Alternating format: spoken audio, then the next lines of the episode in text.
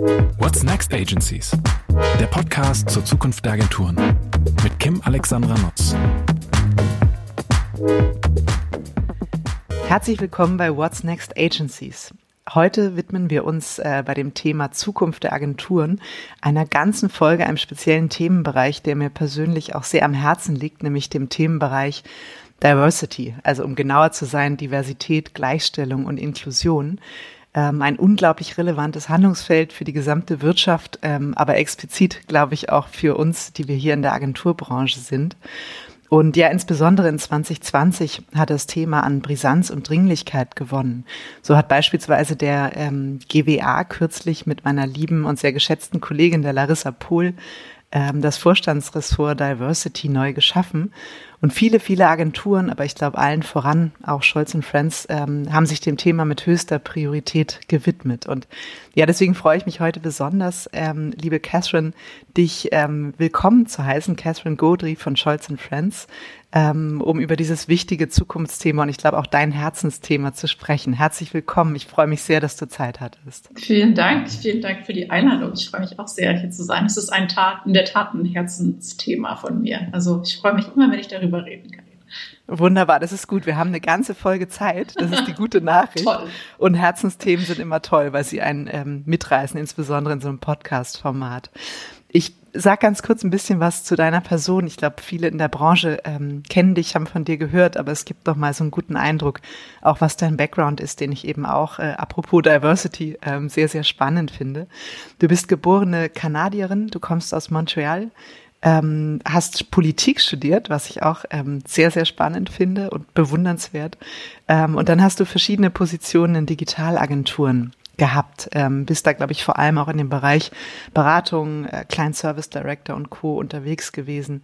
Bis du dann 2017 dahin gekommen bist, wo du auch heute bist, nämlich zu Scholz Friends, hast damals den Bereich ähm, ja, People and Culture strategisch weiterentwickelt und bist seit, ich glaube, ähm, seit Anfang 2019 bist du ähm, Managing Director ähm, Talent und International Business ich habe dann nochmal nachgeguckt, International Business, da ging es darum, die internationale Sichtbarkeit und äh, die Vernetzung bei Scholz Friends ähm, voranzutreiben. Aber ich glaube, das Thema, worüber wir heute sprechen, ähm, das ist ja sehr stark im People-Bereich angesiedelt. Und das ist dann auch das Thema, ähm, dass du, ich glaube, im Herbst, September war es, glaube ich, ne, als du Mitglied des Partnerboards bei Scholz Friends geworden bist und eben da dann auch ganz offiziell äh, sozusagen ergänzend zu deiner bisherigen Position ähm, den Bereich Diversity, Equity and Inclusion dazu bekommen hast. Und ähm, ja, ich finde es total spannend, weil für uns in der Agenturszene ist ja diese, ähm, diese Rolle oder die Verantwortung, die du auch übernommen hast, noch sehr, sehr jung. Deswegen finde ich es unglaublich spannend, mal von dir zu hören, so als Einstieg, wie bist du zu dieser Rolle und letztlich auch zu dieser Aufgabe bei Scholz Friends gekommen? Wie hat sich das ergeben?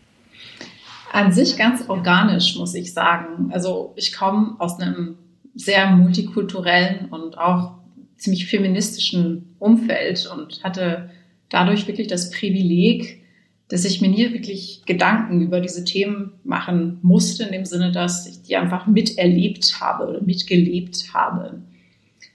Nach meiner Ankunft in Deutschland, dann vor 15, 16 Jahren war es, glaube ich, ist mir klar geworden, okay, diese Erfahrung, die ist schon sehr, sehr besonders und nicht jeder Mensch hat die Möglichkeit, in so einem diversen Umfeld mit vielen unterschiedlichen Kulturen oder sexuellen Orientierungen aufzuwachsen. Und ich habe mich dann angefangen, intensiver einfach damit auseinanderzusetzen.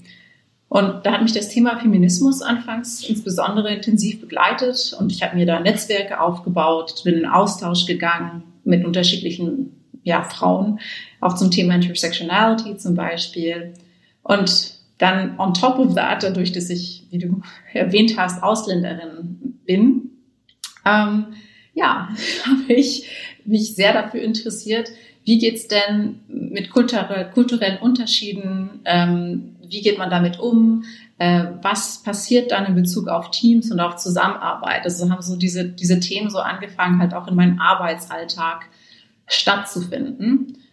Und äh, ja, da habe ich so meine Meinung und meine Erfahrung und auch so meine Hesitations zu diesem Thema äh, bevor ich bei Johnson Friends überhaupt angefangen habe, auch schon thematisiert. Das ist wirklich ein Teil von den Gesprächen, die ich damals auch mit unserem CEO äh, Frank Michael Schmidt dann geführt habe. Und die fanden das eigentlich durchaus positiv und waren insbesondere an meiner Haltung auch ähm, und an meiner Erfahrung da interessiert und auch, dass ich Kommunikationstrainer bin und Coaching wichtig finde und dann dieses Anderssein. So. Mhm. Also war ich vom Anfang an dann auch bei Scholz Friends ähm, da gefordert und unterstützt, ähm, auch im Thema Internationalisierung, People Development und habe dann die nahe so on the side quasi vorangetrieben, weil wir wirklich auch andere Themen hatten, die da ähm, hoch priorisiert auf der Agenda standen. Und habe äh, bei in dem NWOW-Programm, bei dem Frauenprogramm bei uns unterstützt. Aber der Fokus war nie so wirklich DNI, weil das einfach so mitgeschwommen ist. Und ähm, als dann im Sommer es hieß, okay, wir müssen uns jetzt wirklich hier strategisch und fokussierter darum kümmern, was eigentlich sehr, sehr klar für mich, alles klar, das ist mein Thema, ich schnapp mir das und ich laufe damit los. Und dass es dann in die Öffentlichkeit ratet und wir da wirklich etwas ähm, Inspirierendes hoffentlich damit machen, das hätte ich nicht erwartet und ich hätte noch nicht erwartet, dass es meine, mein ein Teil von meiner wirklichen Arbeit wird, das so intensiv voranzutreiben. Aber ich freue mich wirklich unglaublich, dass ich mich auf dieses Thema konzentrieren darf. Mhm. Viele Menschen sind das Leben lang oder ihr ganzes Leben lang äh, auf der Suche nach dem persönlichen Why. Und äh, du darfst es jeden Tag im Beruf leben. Das ist doch eigentlich eine schöne, äh, eine schöne Voraussetzung für das, was du da machst. Ja. Hast du denn, ähm, das finde ich nochmal interessant, ich hatte ja in der Vita kurz erzählt, du warst ähm, äh, eher so ähm, äh, Beratungslead in Digitalagenturen. War für dich klar, dass du irgendwann im Bereich People and Talent, People and Culture, ähm, ich sag mal, landen würdest? War das dein Ziel oder wie ist Scholz Friends auf dich aufmerksam geworden? Nein, das war nicht mein Ziel und ich, ich hatte mir eigentlich nicht so wirklich Gedanken darüber gemacht, muss ich sagen. Ich war aber vor Scholz Friends in kleineren Agenturen, wo ich in meiner Position als Operations Lead Client Service Direction eigentlich relativ viel von diesen People Management Themen immer mitgemacht habe. Ähm, einstellen, Teams aufsetzen, strukturelle Veränderungen, Auffang von Emotionen. Also ganz viele, ganz viele Dinge, die da so dazugehören. Und ich fand das immer wichtig und spannend. Und das lag mir auch so ein bisschen. Und mhm. in, im Zuge von meiner Zeit dann in der vorherigen Agentur habe ich auch berufsbegleitend ein MBA gemacht. Und während diesem MBA ist mir klar geworden, aha, vielleicht ist Operations jetzt doch nicht das Große und Ganze bei mir. Es gibt eigentlich viele andere Themen, die mich da wirklich interessieren und ich bin da wirklich in das Thema Leadership Development eingetaucht und habe neben meinem regulären Arbeitstag und dem MBA von mir selbst angefangen, auch intern Workshops und Trainings für meine Teams zu machen. Mhm. Dann dachte ich mir, gut, wenn du das jetzt noch on top machst, ist gegebenenfalls das ein Thema, für dich du dich begeisterst. Guck doch, ob du da nicht wirklich mehr einsteigen kannst. Und bin dann auch von meiner vorherigen Agentur gegangen mit der Idee, ich werde jetzt wirklich 100% Trainer und beschäftige ich mich nur damit und mit Unterrichten und das ist es. Zu dem Zeitpunkt war diese Agentur, die ja auch eine, KKLD äh, war, die eine WPP-Agentur ist, auch noch Teil der Comarco und wir sind ein selbe Gebäude als hier Scholz Friends in Berlin, also war mir die Agentur schon bekannt. Und so bin ich quasi zu Scholz Friends gekommen. Wir haben uns unterhalten und dann war es sehr klar, dass es hier bei Scholz Friends in der Tat möglich ist, für mich eine Position auszuüben, die sowohl Business als People halt auch mischt und mehr einen strategischen und konzeptionellen Fokus legt, dass dadurch, dass wir eine Akademie haben, ich auch die Möglichkeit habe, selber Trainings zu entwickeln und Kommunikationstrainings und was weiß ich irgendwie alles einfach auszuprobieren und mit den Teams zu gestalten. Und da dachte ich so, das ist doch top. Ich kann halt weiter in dieser Branche, die ich wahnsinnig spannend finde, mit diesen ganzen unterschiedlichen Menschen, die sich da tümmeln, kreativ, strategisch und so weiter. Ich finde es halt einfach nach wie vor total spannend, wie man da alles kennenlernt, arbeiten und noch ein Thema, das mir am Herzen liegt, vorantreiben. Das ist ja mhm. perfekt. So, mhm. so, so bin ich bei uns gelandet. Total. Du hast ja auch eine, ähm, ein großes Feld, was du da ähm, strategisch auch weiterentwickeln kannst. Und weil du eben auch nochmal so die Agenturbranche ja auch als besonderes Biotop ähm, beschrieben hast, sehr kreatives. Was glaubst du ist der Grund? Ähm, äh, ich meine, jetzt beschäftigt sich, also angefangen von Albright und sozusagen alle Konzerne weltweit beschäftigen sich sehr stark mit dem Thema Diversity. Warum das in der Agenturbranche, also zumindest in der deutschen, im, äh, sozusagen im deutschen Teil erst so spät äh, zu so einem strategisch relevanten Thema und nicht mehr so nice to have, das macht einer halbtags mit, ähm, sondern tatsächlich strategisch relevanten Thema erst so spät gekommen ist. Warum glaubst du, ist das bisher noch nicht so sichtbar gewesen? Ich kann da nur theorisieren natürlich. Ich glaube aber, dass es wie in vielen anderen Branchen teilweise natürlich historisch gewachsen ist. Also auch in der Agenturbranche stärken sich Netzwerke, die schon gestanden sind und die in dem Fall natürlich aus vielen Männern bestehen untereinander. Also man kennt sich, dann empfiehlt man sich für Jobs weiter, da holt halt Menschen, die man kennt, in unterschiedliche Positionen. Und wenn man sich so in seiner Blase eigentlich, eigentlich auch ganz wohl fühlt, ist es sehr menschlich, dass man nicht unbedingt ein Problem sieht außerhalb von dieser Blase, wenn man sich nicht mhm. explizit wirklich damit auseinandersetzt, weil alle um dir herum spiegeln dir eigentlich, oh, es geht doch gut, das Business läuft, ist doch schön alles. Und ich glaube, wenn die meisten Führungskräfte selbst relativ homogen sind, dann dauert es wirklich, bis ein Umbruch passiert. Dementsprechend ist es so ein bisschen so sad but true. Ähm, bisher fanden offenbar nicht genug Menschen mit unterschiedlichen Perspektiven in diesen Top-Positionen das Thema wichtig. Mhm, mhm. Ja, ich glaube, du hast absolut recht und eine, ähm, wie soll ich sagen, eine Theorie, die ich habe, ist auch so ein bisschen in der Agenturszene wird selten am System gearbeitet, sondern immer im System. Also man arbeitet für Kunden. Und man überlegt, welche Kompetenzen brauchen wir noch, um die Kundenjobs besser erfüllen zu können, um effizienter zu sein, um kreativer zu sein, strategischer. Aber dieses nochmal einen Schritt zurückzugehen und sich zu überlegen, was heißt das für unser System, was heißt das langfristig für die nächsten Jahre, ist ja auch immer eine Investition. Und irgendwie ist mein Gefühl, die Investitionsbereitschaft in der Wirtschaft allgemein ist größer auch für solche strategischen Themen, als das vielleicht bisher zumindest in der Agenturszene der Fall war. Also das finde ich ist zumindest ein, ein vielleicht ein kleiner Teil der Antwort, dass man sich das natürlich dann auch leisten können muss ähm, als Agentur. Und dann muss man es wollen, wie du gesagt hast, und die Notwendigkeit sehen. Ja, ich meine, ich finde es wirklich, es ist sehr menschlich, wenn wir uns auch also wirklich die Branche anschauen. So denkt man sich doch, okay, wir haben Kunden, wir gewinnen Awards, es läuft doch alles gut. So. Ja. So, das ist, stimmt. Ja, hast du recht. Aber trotzdem kann man noch, noch Besseres und Tolleres für die Branche und die Menschen, die darin arbeiten, natürlich äh, machen, gestalten. Absolut. Du hast ja, ähm, wir haben ja eben auch gesagt, du hast ein breites Feld, was du ähm, ja auch schon länger als seit letztem September strategisch weiterentwickelst. Ne? Du hast es ja gesagt, es ist ja nicht erst kürzlich aufgekommen, sondern du arbeitest mit deinem Team ja auch schon wirklich ähm, lange an dem Thema. Ihr habt euch als Scholz Friends eine Strategie für diesen Bereich ähm, gegeben und ähm, ich meine, natürlich, was jetzt all, uns allen hängen geblieben ist, ist die ähm, Frauenquote 50 Prozent. Kommen wir vielleicht gleich auch nochmal drauf. Ist ja ein sehr beeindruckendes Ziel. Und gleichzeitig ist es ja sehr viel mehr als nur dieser eine Leuchtturm, der da so ähm, hervorsteht.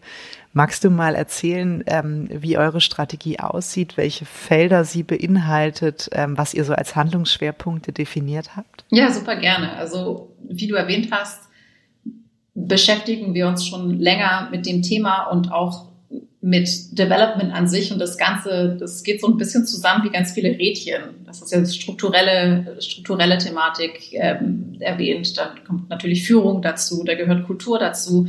Und genau das haben wir uns letztendlich bei diesem, bei dieser strategischen Planung überlegt. Wir haben gesagt, okay, wir haben schon Grundbausteine für diese Strategie und die haben wir mit einer Mitarbeiterbefragung und Input von den Mitarbeitenden dann einfach ergänzt, um wirklich ihre Bedürfnisse zu berücksichtigen. und haben dann mit dem Grundbaustein und diesem Input unseren Aktionsplan mit diesen fünf Aktionsfeldern entwickelt, also Struktur, Führung, Kultur, Kommunikation und Compliance, weil wir glauben, dass diese ganzen Sachen ineinander greifen und wir nicht einfach sagen können, wie du jetzt erwähnt hast, gut, wir machen jetzt eine Quote von 50 Prozent und los geht's, sondern man muss halt wirklich gucken, wo muss man im System, am System arbeiten. Und jede von diesen Handlungspunkte haben ihre eigenen Milestones und Unterpunkte, also genderneutrale Sprache. Es können halt relativ einfache low-hanging fruits sein bis zu relativ etwas größeren strukturellen Gesprächen, die da geführt werden müssen. Und das gehen wir dann halt nacheinander, äh, nacheinander an, um dann diese übergeordneten KPIs erstmal zu erreichen, halt auch natürlich die Umgebung zu schaffen, so dass dann das hoffentlich irgendwann auch ohne solche KPIs an sich zu haben, dann funktioniert. Mhm. Damit es so eine Selbstverständlichkeit eigentlich wird und Teil des Systems. Ne? Genau. Ja. Ist es denn so, weil du hast das ja gerade erwähnt und das finde ich einen spannenden Punkt, ähm, die Partizipation der Mitarbeiter. Ähm, also wenn ihr euch, oder nur, du hast ja gesagt, ihr habt die Mitarbeiter befragt ne, oder auch in diesem Prozess involviert. Für alle, die vielleicht noch nicht in so einem Prozess gestartet sind, wie startet man das? Also ne, man sitzt da, man ist selber auch Teil des Systems und dann sagt man, jetzt machen wir einen Plan für mehr Gleichstellung ähm, äh, und, und Diversity und äh, Inklusion. Also wie war euer Vorgehen da? Habt ihr euch extern auch einen Rat geholt oder wurdet ihr beraten? Ja, also wir wurden insbesondere ähm, was Compliance angeht, äh, beraten und generell Diskriminierung. Also für, für, diesen Punkt insbesondere haben wir uns Beratung von Christine Lüders geholt, extern. Und sie hat uns natürlich geholfen, generell einfach über unsere Agenda zu gucken, wo sind denn Aktions Aktionspunkte, wie machen das andere Unternehmen, wo stehen wir gegenüber von anderen ähm, mit, unseren, mit unseren Ergebnissen. Aber ich glaube, dass ein ganz, ganz wichtiger Punkt hier halt einfach Datenerhebung ist, weil das muss, man muss ja gegenüber von irgendetwas messen können.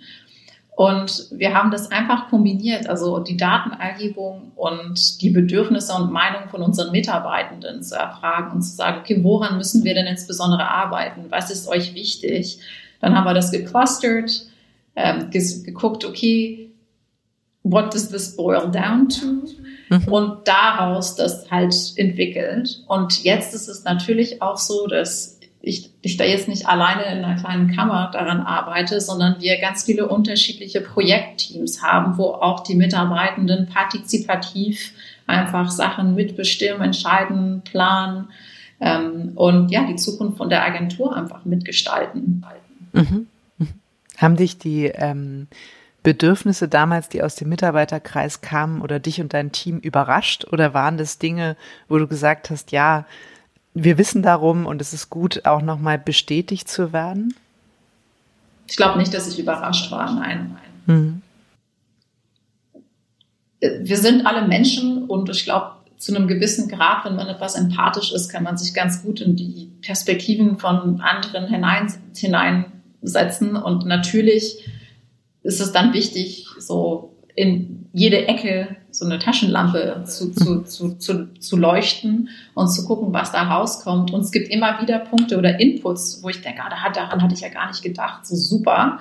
Aber so die Grundbedürfnisse, die, die waren jetzt für mich jetzt nicht wirklich erstaunlich. Und deswegen liest sich das auch relativ gut, einfach mal zusammendampfen und clustern. Also wir haben uns aber wirklich genaues Feedback wir haben uns Quotes angeguckt, was denn die Mitarbeitende, was denn die Mitarbeitende sagen und so. Und wir haben das auch transparent in die Agentur ähm, wieder rein kommuniziert. Also mhm. wie wir, wo wir stehen, was wir denn planen und so weiter und so fort. Also ich glaube, dass, ja, wir leben alle in der Gesellschaft und können uns angucken, was draußen passiert. Wir sind alle, kommen alle von irgendwo her und haben unsere Erlebnisse, aber im Endeffekt, wir sind alle Menschen und die Grundbedürfnisse sind da relativ ja, das stimmt. Klar. Dürfte einen, äh, genau, dürfte einen wahrscheinlich nicht überraschen, aber es ist trotzdem so, glaube ich, das Streben nach bedingungsloser Ehrlichkeit und Transparenz und sich einfach mit den Fakten auseinandersetzen zu wollen. Und da habt ihr dann sozusagen die erste Hürde, die man da nehmen muss, ja einfach dann schon mal ähm, schon mal genommen. Und ähm, was ich noch spannend finde, gerade weil du es erwähnt hast, diese Datenerhebung, heißt es also jetzt mal um ein Beispiel zu nehmen, man guckt, wie viele Frauen versus Männer in welchen Führungsleveln, wie ist das Thema ähm, äh, äh, sozusagen Gleichberechtigung, Gleichstellung in den Gehaltsleveln. Also sind das solche Daten, die dann erhoben werden? Ja, genau. Mhm. So alles, was wir erhoben, erheben können, erheben wir. Und Sachen, die wir nicht erheben können, versuchen wir uns zumindest so am Auge zu halten und anzugucken. Also ich kann ja, mhm. indem ich in die Agentur schaue, relativ viel einfach am Nacken. Gut, momentan nicht, weil alles leer ist wegen Corona. Aber normalerweise weiß man schon, wer sich so rumtümmelt und kann, mhm. kann da eigentlich auch da so ähm, Schlüsse ziehen. Also das ist ja genau, also anteilig ähm, männlich, weiblich, divers. Wer sitzt wie wo in der Agentur, in welcher Abteilung wie sind die unterschiedlichen Abteilungen gegenüber voneinander aufgestellt, wie ist es in, wie sieht es in, in unterschiedlichen Standorten aus. Ähm, und ja, wie, also, wie du gesagt hast, ähm, Geschlechter, Gehalts, Gehaltsgefüge, ja, mhm. das sind so, die Nationalitäten. Ja. Ähm, ja, absolut. Und dann habt ihr jetzt so eine Art ja, KPI oder Kennzahlensystem aufgebaut im HR-Bereich, wo ihr dann einfach regelmäßig Updates fahrt und immer guckt, wo steht ihr, ne? Wie so eine Art Dashboard stelle ich mir das vor, ne? Also das, dass das sozusagen auch laufend so ein bisschen im Blick ähm, behalten Genau, wird. also wer das, die, es fluktuiert ja so wie, der, wie das halt mal so ist, mal ist halt mehr so, mehr so. Also gucken wir einfach in regelmäßigen Abständen, wo stehen wir und besprechen, besprechen das. Ich, ich spreche halt jetzt zum Beispiel, wir haben im September losgelegt, dann habe ich aber, da haben wir eine erste Erhebung gemacht, dann habe ich im November mit allen ähm, Geschäftsführenden gesprochen. Hier steht ihr, da müsste man mal gucken und da müsste man sich überlegen, was, haltet mal ein Auge darauf, was meint ihr denn, wie könnte man, hm, hm, hm. und wir gucken uns das aber an sich auch wirklich auf allen Levels an, weil natürlich, wir haben uns ein Ziel gesetzt für, für die, die Führungs, Riga. Aber man muss sich ja natürlich da angucken, was passiert denn an, da auch in den anderen, mhm. in, in den mhm. anderen Levels. Und ja, klar, wie, absolut. Wie fühlt man sich da und was können wir denn da irgendwie ändern? Was brauchen sie, was brauchen die denn, um weiterzukommen? Und so weiter und so fort. Also, wir gucken, also wir gucken auch bei generell nicht nur bei DNI, aber bei People and Culture erheben wir regelmäßig, was passiert im HR-Management, was passiert bei Development, ähm, wie sieht es bei uns beim Recruiting aus und DNI. Mhm. Das finde ich spannend. Recruiting ist ein gutes Stichwort. Ähm, inwiefern ist sozusagen eure Strategie auch in eure Recruiting Requirements eingeflossen? Also, ähm, ne, dass du einfach sagst, äh, bitte berücksichtigt oder bitte beherzigt bei Einstellungen Folgendes. Ähm, habt ihr da so, ich sag mal, an eure Teamleads Vorgaben gemacht, worauf bitte geachtet wird? Oder ist das Teil eines Trainings oder wie kann man sich das vorstellen? Also die Verbesserung unserer Recruiting-Prozesse, die haben wir schon letztes Jahr angefangen und die steht für dieses Jahr intensiver auf der Agenda. Wir haben eine neue Matrix in, entwickelt, die bessere Vergleichbarkeit auch für Menschen, die sich bewerben, einfach darstellt und generell die Sensibilisierung von unserer Führungskräfte im Fokus hat. Und diesen Prozess werden wir, wie mit die von, den, von dir erwähnten Trainings begleiten, wo auch ein Fokus darauf ist, welche Vorurteile hat man denn insbesondere bei Interviewprozessen? Worauf muss ich denn achten, wenn ich einstelle?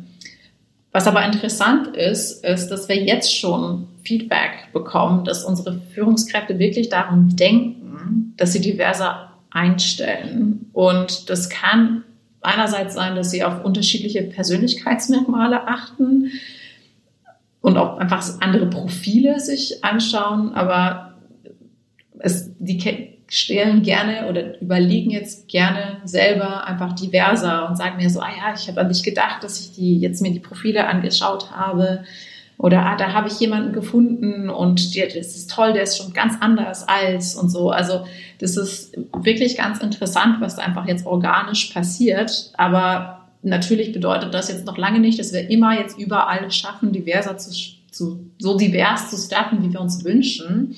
Aber der Mindshift, der ist jetzt bereits spürbar und die Diskussion mhm. darüber auf jeden Fall auch. Das ist toll, weil es ist ja häufig auch so, dass man einfach das, ähm, ich sag mal, das durch das Thematisieren und das Besprechbarmachen von Dingen regt man ja schon ein Mindshift an. Ne? Also wie du sagst, dann beschäftigen sich Menschen und sagen, ah, war das jetzt eigentlich gut oder stimmt, da muss ich mich selber mal hinterfragen. Und ich glaube, das ist ja immer der erste richtige Schritt, auch in diesem Prozess, diese Selbstreflexion, dieses Ausprobieren, neugierig sein und selber einfach nur merken. ist ja wie beim Meditieren. Ne? Bemerke, dass du abgelenkt bist. Genau. Das ist der erste Weg irgendwie zu mehr Achtsamkeit. Und ich glaube, genauso ist es da. Ähm, Hä? Ja, so bemerke, dass die Person dir auf Anhieb sympathisch ist, weil sie kanadischen Ahornsirup mag. Ja, so. genau, genau, oder sowas. Aber sag mal, die, ähm, die Vorurteile, das finde ich spannend. Das ist ja auch ein Thema, was du, glaube ich, ähm, intern sehr treibst, dieses ähm, Unconscious Bias. Prinzip. Ja. Magst du mal erklären, wie das, äh, wie das funktioniert oder was, ähm, äh, was du da auch intern weitergibst? Ja, sehr gerne. Also wir haben schon vorletztes Jahr uns gedacht, beziehungsweise damit angefangen, ähm, Unconscious Bias Trainings zu machen. Und wir machen das jetzt so, dass das für alle Mitarbeitende ein Must-Do ist. Und das sind acht Stunden, also zwei halbe Vormittage, wo jetzt hauptsächlich ich und meine Kollegin Nele Schnieder, die unser Head of People and Culture für die Group ist, mit unseren Mitarbeitenden einfach über Unconscious Biases sprechen. Also wie äußert sich das? Das Normalisieren, was passiert in unserem Gehirn? Warum hat man das eigentlich überhaupt? Wie können wir denn darüber sprechen und halt darauf aufbauend über Kommunikation, unsere Kultur und dem Umgang miteinander wirklich reden? Also wir, kombinieren wirklich die Idee von unbewussten Vorurteilen und die Normalisierung von dem, also wir haben alle Vorurteile, wir laufen ständig damit durch die Gegend, aber das ist ganz normal. Was, wie ist das neurobiologisch und was können wir damit machen? Also sprich, eine, eine Sache, die wir in diesem Training zum Beispiel machen, ist zu überlegen, okay, was sind denn eine Sache, die ich jetzt bei uns ab morgen machen kann? Was, also, dass jeder halt so einen kleinen Plan für sich hat und das ist so der, der Grundbaustein und darauf aufbauend werden wir jetzt unterschiedliche andere Trainings anbieten, die jetzt zum Beispiel Difficult Conversations ähm, thematisieren würden, also in dem Sinne so ein bisschen von Feedback geben, Feedback nehmen, aber auf DNI etwas gemünzt oder Arten der Kommunikation, die man gut nutzen kann oder, oder, oder. Also wir, wir, wir machen auch diese Sessions mit ganz kleinen Gruppen, also das sind so zwölf bis sechzehn Friends immer in zweiwöchentlichen Rhythmus. Letzte Woche, letztes Jahr haben wir das einmal die Woche teilweise gemacht. Das war intensiv auf jeden Fall. Spannend. Ja, das war, aber es ist wirklich, ich muss sagen, jedes Mal so schön. Also ich bin, ich gehe jedes Mal aus dieser Session raus und denke mir, Mann, was für tolle Menschen arbeiten hier und wie schön ist es, sich jetzt so unterhalten zu können die, wir machen das digital, also es ist auch standortübergreifend, man hat einen ganz, anderen Bezug zueinander, lernt sich anders kennen und es tümmeln sich jetzt halt auch die Gespräche. Wir haben in Teams Kanäle für DNI und dann posten unterschiedliche Menschen etwas dazu. Also es ist wirklich ganz, ganz spannend, halt auch für, auch für uns. Und obwohl es denn sehr aufwendig ist, finde ich auch für mich jetzt persönlich, dass der Aufwand sich immer lohnt. Also das sind Stunden, wo ich mir immer denke, oh Gott, jetzt habe ich wieder acht Stunden verloren in meiner Woche. Aber wenn ich dabei bin, denke ich mir, wie toll. Ja, das möchte ja, ich meine Zeit sie, nicht verbringen. Ich wollte gerade sagen, du hast sie ja nicht verloren. Das ist ja das Wesentliche, glaube ich, an dem Thema, diesen Bewusstseinswandel auch anzustoßen. Und dazu gehört es eben ja auch, sich mit den Leuten auszutauschen. Also wahrscheinlich, wie du hast ja vorhin gesagt, du sitzt nicht allein in deinem Kämmerlein. Und vor allem sitzt du nicht in deinem Kämmerlein. Ne? Also ich glaube, das ist eben ganz wichtig, dass man in den Austausch, in die Kommunikation mit den Menschen auch kommt. Und sag mal, was mich noch interessiert, du hast ja die fünf Themenfelder vorhin gesagt, die du so schnell gesagt hast, dass ich sie fast schon wieder, also vergessen habe, will ich nicht sagen, aber ich könnte sie jetzt nicht auswendig nochmal wiederholen. Ähm, äh, da habt ihr ja wahrscheinlich ganz konkret, nachdem ihr diese Handlungsfelder oder Aktionsfelder definiert habt, auch gesagt, was sind so die wichtigsten Maßnahmen? Ne? Also die auch mit dem größten Impact. Du hast ja von Low-Hanging Fruits gesprochen, aber interessant ist ja, das ist ja immer wichtig am Anfang auch für die Motivation, dass man schon mal Dinge bewegt, dass für die Menschen was spürbar und sichtbar wird. Aber was würdest du sagen, sind so in den einzelnen ähm, Feldern wirklich so die, ähm, die Aktivitäten, die Maßnahmen mit einem wirklich großen, relevanten Impact für mhm. euch? Also bei Struktur ist die von dir genannte Quote das mit dem größten Impact mhm. und davon untergeordnet die internen strukturellen Veränderungen, die halt damit eingehen. Ne? Also die dann halt wirklich in die Agentur und die Prozesse und sowas eingreifen, wo man sich wirklich in jedem Standort und jedem Team sich dann halt anguckt, was, was da passieren kann, soll und so weiter. Dann haben wir ja auch Führung. Ähm, mhm. Bei Führung ist es sowohl das Thema, dass wir auf Leadership-Ebene, also alle Führungskräfte machen dieses Unconscious Bias Training natürlich. Wir werden aber auch ähm, Führungstrainings mit einem besonderen Fokus auf diese ganzen Themen machen. Plus Gespräche, die wir dann anfangen zu führen mit Fach versus Führung, also wie wirklich entwickelt man die größten Potenziale bei den unterschiedlichsten Führungskräften, wie schafft man für jeder jeden Platz. Dann Kultur, in Kultur gehört eigentlich so relativ viel rein. Die, die, man muss sagen, diese, diese Dimension, das, wie, wie gesagt, das sind halt Rädchen, das ist sehr schwer, so eine, eine gute Trennschärfe mhm. da, irgendwie, da, irgendwie, da irgendwie zu haben. Aber man kann sagen, bei Kultur und Kommunikation, da ist sowohl, dass wir viel mit Bildung machen. Also wir haben regelmäßige ähm, Brave Questions, Safe Spaces Sessions, nennen wir, nennen wir die, wo wir externe Sprecher, Sprecherinnen einladen, um über gewisse Themen zu sprechen und um es einfach aufzuschlauen und wo halt keine Frage zu, zu doof ist. Mhm. Also wir machen Neurodiversity, wir haben Trans-Identity gemacht und das sind weitere jetzt dieses Jahr geplant in der Regelmäßigkeit. Da kann jeder Friend reinkommen und Fragen stellen und einfach zuhören und sich dazu den Themen schlau machen. Toll. Das heißt, ihr macht so Themen, wo man vielleicht denkt, ah, oh, das, nee, das fragst du jetzt besser nicht, ne? Fühle ich mich da sicher genug, solche Sachen zu thematisieren? Und dadurch, dass ihr Externe reinholt, die das irgendwie selbstbewusst so als ihre persönliche Geschichte oder auch Erfahrung ähm, thematisieren, habt ihr eben diesen Safe Space, weil sich keiner selber outet aus eurer Organisation, sondern man eher teilnimmt und neugierige Fragen stellen kann, die einen schon immer bewegt haben. Genau. Da geht es auch wirklich darum, dass wir nicht wollen, dass die Last der Erklärung auf Menschen, die gegebenenfalls diskriminiert werden, einfach liegt. Ne? Also mhm. wenn ich die einzige Frau an einem Tisch bin, möchte ich jetzt nicht unbedingt ständig Frauenthemen erklären müssen. So, da kann gerne jemand anders kommen und das tun. Und genau so sehen wir das einfach, dass wir halt sagen, hey, es kann doch nicht sein, dass dann jedes Mal, dass ein Thema aufkommt, dass jemand aus unserer LGBTQ-Community dafür angemorst wird. Bitte, wir holen da Leute rein, die dafür da sind, wo man halt alles stellen, alle Fragen stellen kann, die man möchte. Und das machen wir von Basic bis zu so etwas komplexer. Und ähm, genau so gehen, gehen, wir, gehen wir diese Themen halt an. Und so dass wir halt da halt auch in diesen unterschiedlichen Fel Wirkungsfeldern, die wir uns jetzt momentan ausgesucht haben, also auch wenn wir bei Kultur und Kommunikation sind, weiter wirken können machen wir auch dann jetzt ähm, dieses Jahr, das ist ein bisschen aus dem Nähkästchen plaudern, kann ich jetzt noch nicht so viel dazu sagen, werden wir neben unserem äh, Frauenprogramm, das wir ja schon seit vier Jahren haben, NWOW, das jetzt dieses Jahr sich auch etwas weiterentwickeln wird, werden wir auch für unsere LGBTQ, BIPOC und internationale Friends besondere Angebote haben.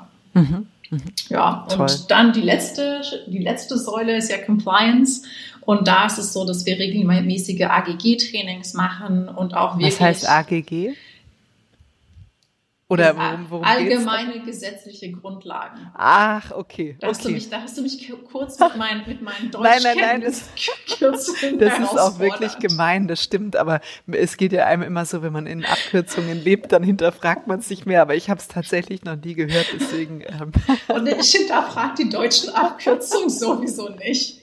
Nee, das ist, glaube ich, auch klug, dass du das so machst. Ich so, glaube, das, das ist, ist ein kurzes Wort, finde ich gut. hast du recht.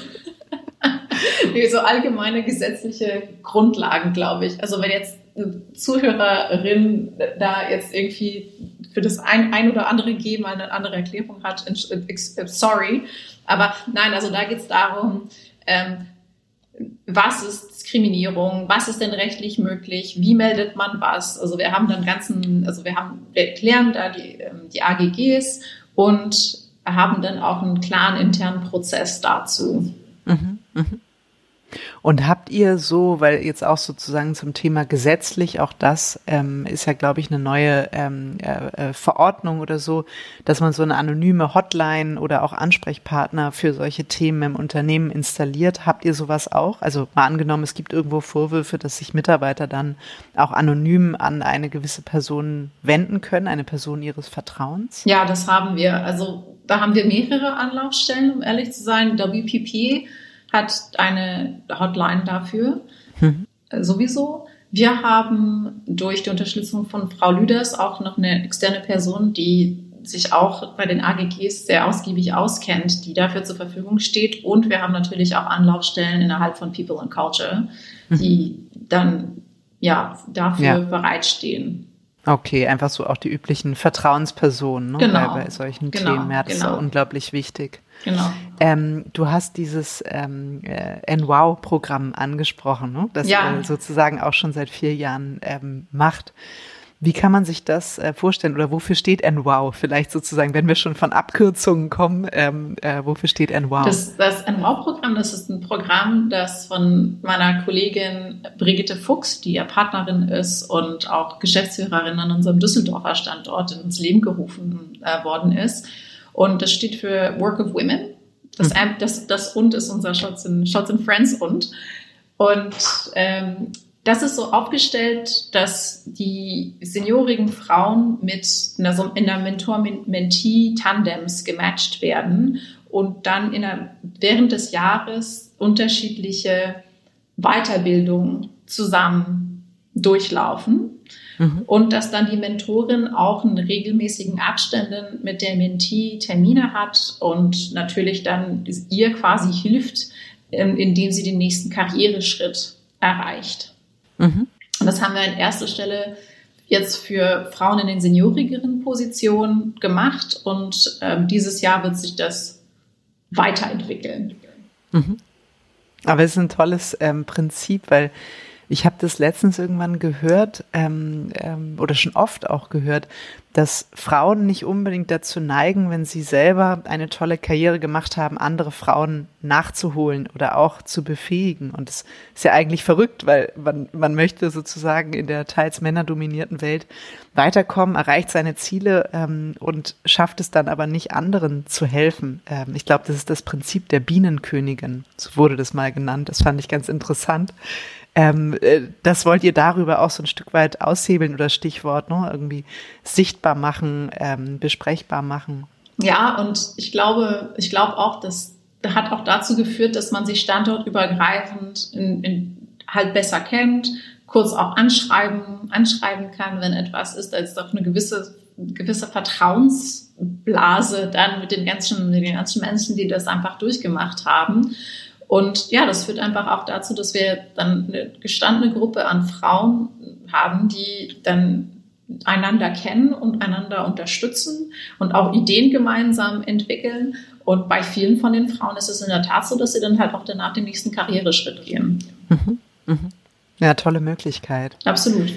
Ähm, äh, das Thema Diversity bezieht sich ja häufig auch auf dieses Thema mehrere Generationen in einem Unternehmen. Ja. Und jetzt, wo wir gerade über dieses Mentoring-Prinzip äh, sprachen, was ich ganz interessant finde, du hast ähm, äh, ja, glaube ich, auch mal dieses Reverse Mentoring ähm, in, ins Gespräch gebracht. Das heißt, wenn ich es richtig verstanden habe, ein junger Mensch aus der Organisation coacht äh, oder ist Mentor für einen äh, seniorigeren ähm, Kollegen oder Kollegin. Wie funktioniert das genau? Also ist das ein kleiner Kreis, den ihr bewusst auswählt? Bezieht das auch die Geschäftsführung ein oder wie funktioniert dieses Reverse Mentoring bei euch? Also wir haben uns dafür einen sechs Monat Rhythmus entschieden, weil das vielen die Chance gibt, mitzumachen und das funktioniert so, dass die Führungskräfte aufgefordert werden, talentierte Junioren vorzuschlagen. Diese Junioren dann gefragt werden, hey, hättest du da Lust teilzunehmen? Wenn sie ja sagen, schreiben sie eine kleine Bewerbung, also warum, hm. was sie denn irgendwie mitbringen. Dann werden diese Junioren durch die People and Culture Abteilung mit Geschäftsführenden und Partner, Partnerinnen gematcht, standortübergreifend. Mhm. Das ist, ganz, ist was ganz, ganz, ganz Nettes. Und dann treffen die sich in ein, einmal, eigentlich einmal im Monat oder in Abständen, die sie selber einfach bestimmen, ja, um, um unterschiedliche Themen einfach zu sprechen. Das entscheiden sie dann selbst. Und bevor das loslegt, haben dann die Junioren ein ein Tagestraining, wo sie auch über Feedback geben, Feedback nehmen, sprechen und was für eine Art Themen kann man denn da angehen, was ist denn denn da wichtig. Und dadurch, so finden wir, ist es auch eine ganz tolle Möglichkeit, weil sind natürlich Skills, die generell wichtig sind. Wie gehe ich denn im Austausch mit einer seniorigen Person? Wie gebe ich dann gegebenenfalls Feedback, wenn ich glaube, da sage ich der Person etwas, das es vielleicht nicht so toll findet und so. Mhm. Und also ich bin selber Teil dieses Programms und finde es total super. Also ich freue mich immer über meine Termine mit meinem, mit meinem Mentor und schicke ihm in dem Fall auch dann ab und zu zwischendurch eine Fragestellung, wo ich sage, du, ich mache mir jetzt gerade darüber und darüber Gedanken, kannst du dich denn bis unseren nächsten Termin da mal überlegen, mich würde deine Meinung dazu interessieren. So. Mhm. Und das machen wir. Toll. Dann. Ja, und dann gibt er mir meistens irgendwelche andere Sachen auf dem Weg, über die ich mir Gedanken machen muss. Und manche machen das so, manche machen Projekte zusammen. Da sind auch andere Pitch-Konstellationen durch solche Dinge einfach ähm, auch entstanden, weil People and Culture natürlich auch versucht, möglichst Menschen zusammenzubringen, die nicht so wirklich Berührungspunkte haben, so dass man auch wirklich auch als Führungskraft eine andere Blick ins Unternehmen bekommt. Und die Junioren kriegen dadurch auch einen anderen Blick ins Unternehmen. Also das ist so eine Win-Win-Situation eigentlich. Ja, ich glaube, gegenseitiges Verständnis ja auch, ne? Und äh, eben den einen oder anderen Aha-Moment. Und was ich tatsächlich ganz sympathisch finde an dem Modell, es gibt ja viele Agenturen oder einige, die machen das eher so mit so einem Art äh, Rat der jungen Leute, ne? also der Jungrat bei Jung von Matt, äh, der dann zusammenkommt, um dem Management Board wiederum ähm, eben auch Dinge zu empfehlen oder irgendwie ähm, Erkenntnisse auszutauschen. Aber hier ist es ja dieses One-on-One-Prinzip, was ich sehr schön finde, weil es geht ja eigentlich darum, dass jeder Einzelne in der Organisation umdenkt, begreift, sich andere Fragen stellt. Und ich finde es sehr viel direkter und persönlicher und es hat nicht immer das von die eine Seite sagt der anderen Seite, wie man es jetzt machen muss oder ähm, äh, so nach diesem Forderungsprinzip, sondern es hat wirklich eher so ein gemeinsam Lernen und Erfahrungsaustausch ähm, begehen. Das finde ich irgendwie sehr schön an dem Gedanken. Ja, bin ich bei dir. Wir haben in der Tat das mit dem Rat, finde ich eigentlich auch ganz spannend. Wir haben das pilotiert Mhm. Und das hat bei uns nicht so wirklich gegriffen. Mhm. Weil dann nichts daraus entstanden ist oder zu. Und weil es dann auch schwierig war, glaube ich, für die Gruppe sich zu organisieren und äh, Zeit zu treffen in regelmäßigen Abständen und sowas. Also das ist jetzt relativ direkt und unkompliziert und das Einzige, was dazwischen kommt, ist, dass man teilweise sehr volle Agenten hat und man hier und her hinschieben muss. Aber ja, ich finde auch, also den direkten Austausch mit jemandem, den ich jetzt nicht unbedingt in einem anderen Kontext, mit dem ich nicht zusammenarbeiten würde oder die jetzt nicht direkt in mein Büro mit einer Frage kommen würde oder sowas. Das finde ich halt ganz toll. Mhm, absolut. Und sag mal von den, ähm, ja, wie soll ich sagen, etwas softeren ähm, äh, Diversity-Themen zu den etwas härteren. Du hast es vorhin schon angesprochen, die Frauenquote, ne, die bei dem Thema Struktur äh, den größten Impact ähm, sehr wahrscheinlich bei euch haben wird auf das ganze Thema Diversity. Wie seid ihr zu 50 Prozent gekommen? Weil das ist ja eine mutige Zahl, die ist sehr, sehr bold, sehr ähm, ambitioniert. Ähm, habt, ihr, habt ihr lange diskutiert, bis ihr gesagt habt, nee, wir springen so weit, wir wollen die 50? Also ich muss, ich muss gestehen, dass diese ganze Zeit sehr intensiv war, als wir diese ganzen Sachen besprochen mhm. haben. Aber eigentlich, glaube ich, wollten wir noch ambitionierter sein. Mhm. Und es wurde sehr lange darüber diskutiert, was denn realistisch wäre. Und so sind wir auf diese Zahl gekommen. Mhm. So. Ja gut, es ist ähm, ja auch ungefähr die Hälfte der deutschen Bevölkerung sind Frauen, von daher ist das abgeleitet. Ja, genau. So, also das, das war, das war natürlich ein Teil der, ein Teil der Diskussion und ich glaube, wir haben einfach gesagt, okay. Es wäre fair. Es wäre fair und, und was denken wir denn, worauf können wir uns committen? So. Mhm. Mhm, mh.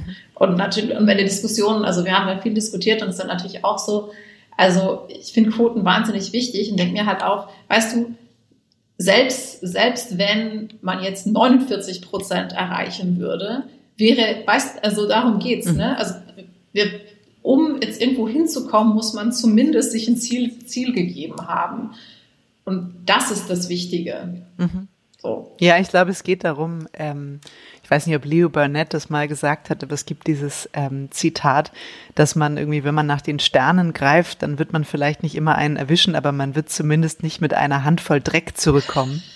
Und das finde ich eigentlich ein schönes Prinzip, ähm, weil es zumindest das Ambitionsniveau deutlich macht. Ne? Ja. Und dann irgendwie auch die Anstrengung und die, die Kraft und ähm, all das auch an Willen, was man investiert, ja auch darauf einzahlt. Ja, und ich meine, klar, also könnte man woanders ansetzen, aber ich glaube, dass man halt sagt, okay, da, da, wollen, da wollen wir hin. Das, das führt auch dazu, dass darüber diskutiert wird, dass man auch nur Gespräche darüber führt, führt wie, wie man dann jetzt wo, wie weitergeht. Und diese Diskussion war uns auch einfach wahnsinnig wichtig. Dieses gemeinsam darüber nachdenken. Also das, das macht es, glaube ich, offen über Themen sprechen können. Das, das war uns wichtig bei dem Ganzen. So. Bezieht sich die 50 Prozent auf die, auf eine konkrete Führungsebene oder einfach als Querschnitt durch das gesamte Unternehmen Scholz Friends? Das sind die drei höchsten Führungsebenen. Mhm, mhm. Und äh, kannst du oder darfst du verraten, wie das heute aussieht, das Verhältnis, oder ist es ist sehr secret? Es ist nicht secret, aber wir gucken jetzt, statt zu gucken, wo wir waren, gucken, okay. wo, wo, wir, wo wir hinwollen. Mhm. So. Mhm. Okay. Aber gut, es ist wahrscheinlich noch ein Weg zu gehen und das heißt, diese anderen Bereiche, also Führung, Kultur, Compliance, die helfen im Prinzip dabei, dieses Ziel zu unterstützen. Weil es ist, ne, das ist ja immer so die erste Frage auch der männlichen Kollegen, ja, was heißt das jetzt? Schmeißt ihr mich jetzt raus, weil ihr statt meiner irgendwie eine Frau einstellen müsst? Es ist natürlich immer eine grundsätzliche Fluktuation auch da oder es werden völlig neue Positionen geschaffen. Das heißt, ihr versucht es so auch über dieses ganz diese natürliche Entwicklung ähm, herzustellen. Ne? Ja, absolut. Und ich meine, es ist natürlich nicht so, dass wir jetzt irgendjemand den, den Weg irgendwie äh, verbieten, kann man mhm. das sagen? Mhm. Also, das war jetzt irgendwie uns querstellen, weil jetzt jemand ein Mann ist. Das heißt aber, es ist uns besonders wichtig und bei gleichen Qualifikationen, zum Beispiel bei Einstellungen, würden wir mhm. uns da halt äh, Gedanken darüber machen. Aber natürlich haben wir tolle Männer, die hier arbeiten und die werden weiterhin toll sein und bei, bei, mit uns den Weg äh, bestreiten. Also gar keine Frage. Es wäre ja auch schrecklich, wenn es anders wäre, ne? sonst müssen wir uns irgendwann um ähm, Gleichstellungsbemühungen äh, aus sozusagen der männlichen Perspektive kümmern, wenn das, äh, wenn es überhand nimmt. Ja, absolut. Und ich meine, ich, ich verstehe das natürlich, dass man, dass, dass man sich halt denkt, oh, was bedeutet das denn jetzt für mich? Ne? Also das ist eine sehr menschliche Reaktion mhm. auf, das, auf das Ganze. Aber natürlich sind wir, also wir haben viele tolle Menschen und die sollen bitte alle Möglichkeiten haben, weiterzukommen, sich zu entwickeln und zu entfalten. Wir wünschen uns da einfach nur mehr Diversität und mehr unterschiedliche Perspektiven, weil wir glauben, dass uns das auch generell einfach langfristig erfolgreich macht. Mhm, mh. So. Bin ich bei dir. Ist es denn so, weil wir haben, wir sprachen ja vorhin sehr stark auch von diesem Kundenfokus, den Agenturen haben, ne? Und immer sehr ausgerichtet auf den Kunden. Häufig stellt man ja Teams auch so auf, wie es mutmaßlich am besten ist für den Kunden. Und dann überlegt man auch, hey, wer jetzt hier ein vielleicht männlicher oder weiblicher Ansprechpartner und sozusagen alle diese Gedanken, ähm, die man sich macht. Welche Rolle spielen eure Kunden, also natürlich vor allem Bestandskunden, aber auch Neukunden für das Thema Diversity? Also inwiefern ähm, involviert ihr ähm, eure Kunden in diese Themen? Ja, das, das Thema nimmt natürlich bei Kunden auch mehr und mehr einen Platz ein und es wird eingefordert, dass Teams zum Beispiel divers sind und unsere Meinung zu Diversity ist häufiger gefragt. Mhm. Das ist viel, das ist vielen Kunden sehr, sehr wichtig jetzt. Also, und ich, wenn man sich auch Anfragen, das habt ihr ja bestimmt auch, besonders den, aus den Vereinigten Staaten und sowas anguckt, also wir bekommen ja manchmal auch Tabellen, wo Ethnicities und Religion und, und sowas angefragt wird, wo du halt sagst, sorry, but it's Germany and we can't give you that information because we're not allowed to have it ourselves. So. Mhm. Aber mhm. das ist halt ein super wichtiges Thema. Ich, ist, ich, ich finde es ich find's auch gut, wenn Kunden das anfragen. Das hilft mhm. uns ja. Das hilft uns, das voranzutreiben bei uns. Also bitte fragt uns weiter, dass wir das, dass wir das machen. Finde ich wichtig. Mhm.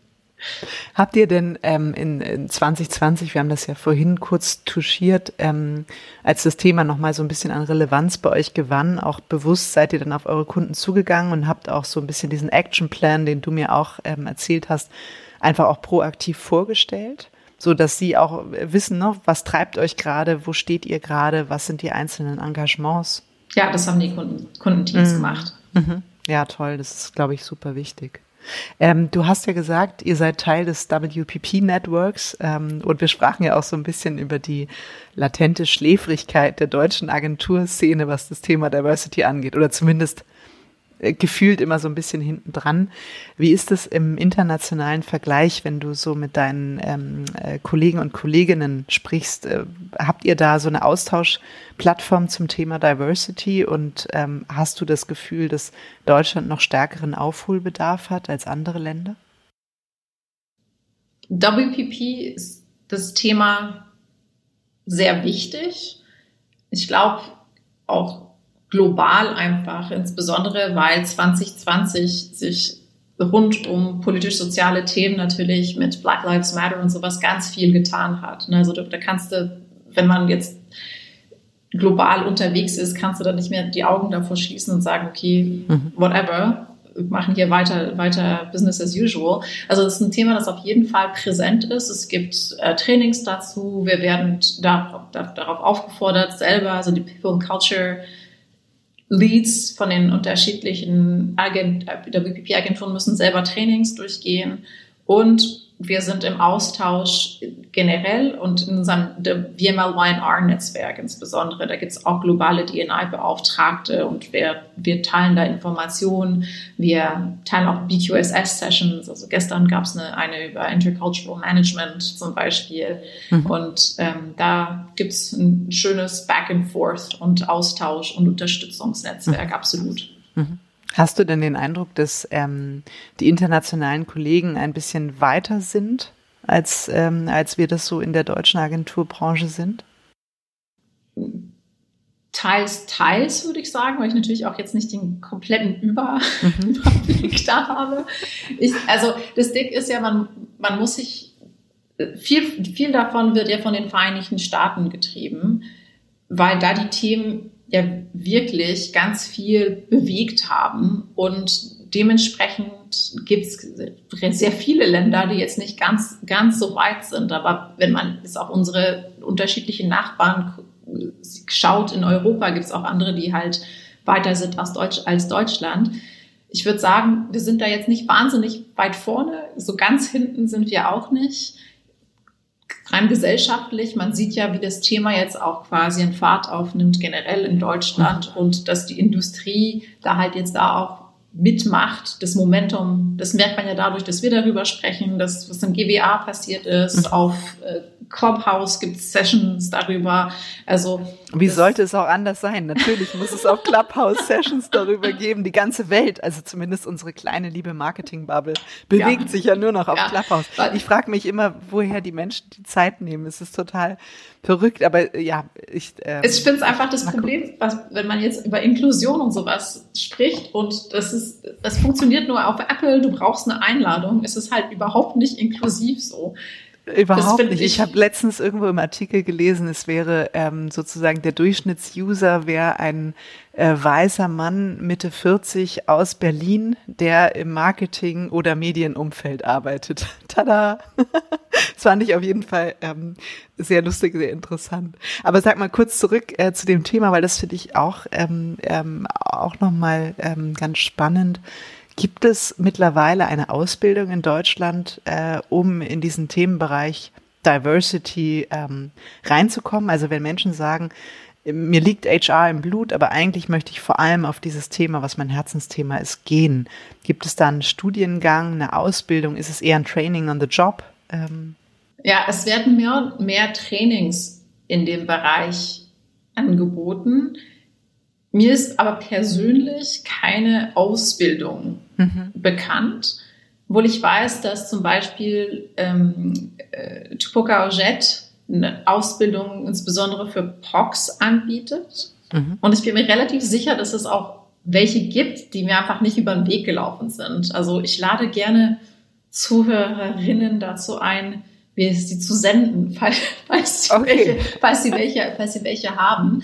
Also es ist in der Tat so, dass als wir jetzt insbesondere für uns geschaut haben, wie bilden wir uns dazu aus, die Optionen nicht sehr vielfältig mhm. waren. Also da muss man, da muss man schon, also zu dem Zeitpunkt mussten wir schon gucken und ich, also das haben wir dann natürlich gemacht und haben da die nötigen Informationen gefunden, aber ich muss, ich muss sagen, ich bilde mich da selber relativ viel weiter. Mhm. Was, woher ziehst du deine Inspiration, wenn du ähm, also du hast ja auch gesagt, ich glaube, so steht es auch auf deinem ähm, CV, das fand ich ganz schön, ich weiß nicht, Creative Mind, Geek und so weiter. Also woher ähm, ziehst du die Inspiration zu den Themen, die dich treiben, die dich interessieren? Liest du viel oder ja? Ja, ich lese sehr viel. Momentan lese ich Full Disclosure, relativ viele Fantasy-Novels, weil ich so wie alle anderen etwas an Corona-Müdigkeit leide und ich sehr gerne in so magische Welten fliehe. Aha. Aber prinzipiell lese ich wahnsinnig viel. Also ich äh, über, über das Thema ähm, sowohl von den Vereinigten Staaten kommend, aber auch seit letztem Jahr in Deutschland, weil mir auch aufgefallen ist, dass ich also natürlich durch meine Wurzeln und so viel, viel mehr über zum Beispiel Rassismus in, im Kontext von den USA und Kanada weiß und den Ursprüngen als in dem deutschen Kontext. Und ich da halt wirklich eine Lücke habe, die, in der ich, ich mich ja einfach besser informieren muss. Mhm. Und dafür nutze ich aber auch ähm, unterschiedliche Influencer auf Social Media Kanälen, die dann auch selber Themen antreiben. Und dann kommt man ja von, vom einen, einer Person auf die andere und ich, ich mag auch ähm, zum Beispiel Deep und Deutlich auf dem ARD, weil da mhm. immer so, da, da werden immer sehr offen viele Dinge thematisiert, zu dem ich jetzt auch insbesondere, klar, ich bin schon jetzt sehr lange in Deutschland, aber kulturell bin ich halt nicht deutsch und es gibt mir wirklich andere Einblicke darin. So, ah, okay, so entwickelt sich das.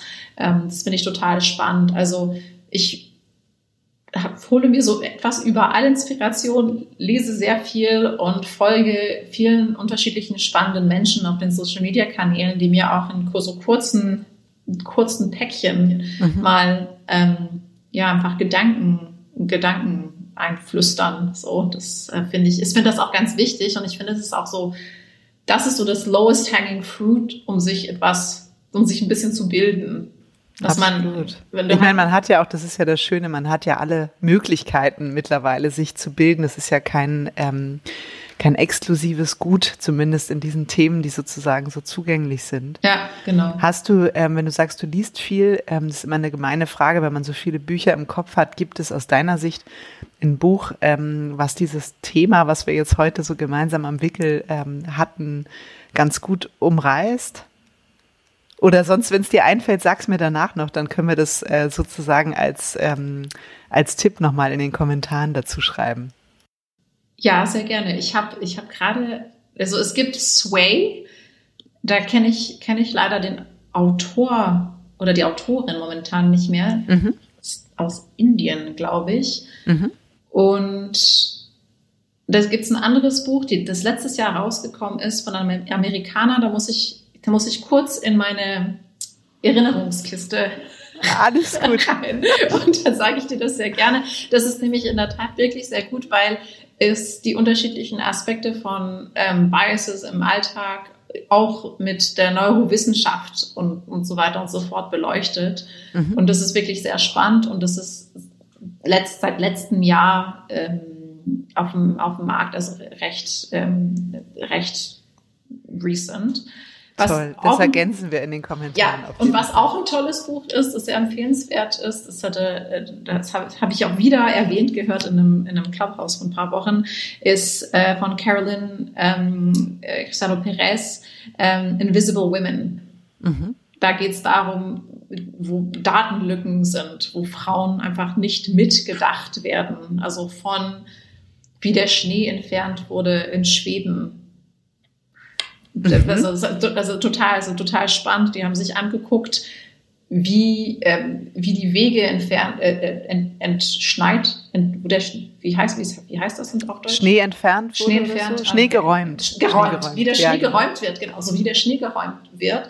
Und haben gemerkt, dass die erstens die großen Straßen und so die befahrtesten Wege einfach räumen und dass dann es große Probleme gab, weil die Frauen, die hauptsächlich Carers sind, ähm, dann nicht gute Möglichkeiten hatten, zum Beispiel die Kinder zur Schule zu bringen und so weiter und so fort. Und als sie angefangen haben, anders den, also den Schnee wegzuräumen, hm. sind die Krankenhaus also die Kranken, die Fälle runtergegangen, weil natürlich diese Menschen, die nach draußen laufen, wo es nicht der Schnee richtig entfernt wurde, sich mehr wehgetan haben und so weiter und so fort. Also das hat Effizienzen, ähm, Effizienzen in dem System einfach herbeigebracht, indem die einfach eine Lücke in, in, in, ihren, in, in ihren Daten, weil sie, ich glaube, die hatten sogar einfach auch etwas ausgesucht, wo sie sich dachten, da gibt es ganz sicher keine Inequalities. Da kannst du so, das ist total, total interessant. Ja, genau, aber also toller tolles, Perspektivwechsel eigentlich. Absolut. Ne? Und äh, ganz toller Titel auch. Das finde ich auf jeden Fall sehr inspirierend, werde ja. ich mir, werde ich mir besorgen. Carolyn Criado Perez, ja. Sehr gut. Du, ähm, sag mal zum Abschluss unserer so ähm, spannenden und wichtigen Folge hätte ich noch die Frage, was gibt es, weil ich glaube, das hat man dir angemerkt. Du bist vielseitig interessiert, total umtriebig. Hm, was ist so ein Thema, das dich gerade noch besonders umtreibt oder wo du sagst, da würde ich noch gerne mehr drüber lernen oder auch bei Scholz Friends tatsächlich mal ausprobieren in 2021? Gibt es da irgendwas, was dich, was dich umtreibt? Ja, also ich bin in der Tat gerade mit meinen ganzen Themen Unconscious Bias Trainings, DEI und alles andere, was da so rumschwirrt, kann ich mich relativ gut austoben. Aber ich habe natürlich auch viele Trainingsideen, an denen ich jetzt gerne rumkonzipieren und was ich anstoßen wollen würde. Und da bin ich auch schon mit unterschiedlichen Coaches und Trainern im Gespräch. Es sind hauptsächlich äh, Kommunikationsthemen. Also wie können wir unterschiedliche Transaktionsanalyse, gewaltfreie Kommunikation und so weiter kombinieren und äh, bei uns in den Arbeitsplatz bringen und besser nutzen? Was können wir auch ähm, unseren ähm, Mitarbeitern, denn die nicht unbedingt in Führungslevels sind, anbieten, so dass sie sich besser abgrenzen können und so weiter und so fort. Also da gibt's viele Dinge. Ich, ich sehe dann immer Sachen und möchte dann gleich loslegen, indem ich so, ah, das könnte, da könnte man was, was Tolles machen. Und wir machen da sicherlich noch Tolles. Ich habe eine schöne Liste. Mhm. Die planen wir ein. Viele Sachen erscheinen auch noch bei uns, äh, denke ich mal, bald in der Academy. Aber ich hoffe sehr, dass ich da jetzt dieses Jahr auch für uns noch ein paar schöne Trainings ja, in die Academy bringen kann. Toll, das werde werd ich auch. Das klingt gut. Ich wollte gerade sagen, also der Tatendrang, den nehme ich dir auf jeden Fall ab. Ich glaube, unsere Zuhörer auch. Und wo du es gerade gesagt hast, das ist vielleicht noch interessant. Ähm, gewaltfreie Kommunikation ist ja eigentlich so ein schreckliches Wort. Ne? Es ist so typisch deutsch. Ähm, und gleichzeitig, äh, du wirst jetzt lachen, ich habe tatsächlich das Buch auch gelesen, Gewaltfreie Kommunikation. Ähm, und ich finde das so interessant ähm, für jeden zu lesen, egal ob es in einer Beziehung ist, in der Kommunikation mit dem Kind, in der Kommunikation mit Mitarbeitern, Kollegen, Kunden, was auch immer, weil man so stereotyp ist. Also man spult immer das System ab, man ist von Paradigmen gesteuert. Ähm, und man sagt einfach ganz natürlich Sachen, wenn man sich über was ärgert. Immer und nie.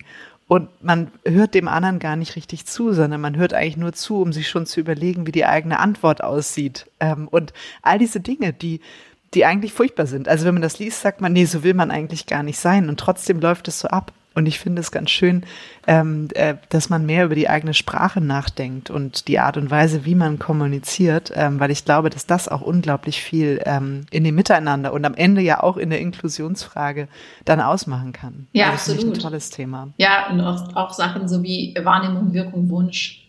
Mhm. Also Oder wenn man jetzt an Antidiskriminierung denkt, einfach die Frage zu stellen, what did you mean with that? Also erstmal erstmal eine Frage zu stellen, okay, was war jetzt damit gemeint? Habe ich es überhaupt richtig verstanden? Weil A, wenn, wenn, wenn da wirklich etwas diskriminierend gesagt wurde, überlegt die Person dann selbst so, oh, mhm. was habe ich denn da gesagt? Vielleicht war das jetzt nicht so toll. Und B, das ist eine ganz gute Art und Weise, dann einfach in ein Gespräch zu gehen, so ganz Hierarchie entfernt. Ne? Also man mhm. sagt so, hey, was, sagt, was hast du denn damit gemeint? Ah, interessant. Das, das habe ich so wahrgenommen, hat so und so auf mich gewirkt. Zukünftig fände ich es irgendwie toll, wenn, also das sind so relativ einfache Techniken, die man wirklich in allen Situationen einfach nutzen kann. Absolut, ja. Das Buch habe ich jetzt auch. Ha. Ist mir wieder eingefallen. So, ja, sag mal. Ja, Everyday Bias heißt es von, von Howard J. Ross. Everyday Bias, super. Ja. Ist notiert, wird gelesen. Sehr schön. Catherine, ich danke dir sehr für den äh, Deep Dive in das Thema ähm, Diversity bei Scholz Friends und äh, deine vielen Ideen und Gedanken und danke, dass du da auch so offen uns hast reinschauen lassen, was euch so treibt. Ähm, und ich hoffe, dass wir viele gute Inspirationen für die Kollegen und Kolleginnen heute dabei hatten. Mir hat es riesig Spaß gemacht. Vielen, vielen Dank. Mir hat es auch sehr viel Spaß gemacht. Vielen Dank. Und falls es Inspirationen von anderen Menschen gibt, die sich gerne austauschen wollen würden, meine Tür beziehungsweise mein Teams meine Tür ist immer offen. Ich wollte gerade sagen, jetzt ist es ja, ja äh, remote auch nicht mehr so schwierig. Machen es mal ganz, ganz Corona-konform. Mein, kann man an mein Teams anklopfen. Okay, perfekt, Catherine. Vielen lieben Dank.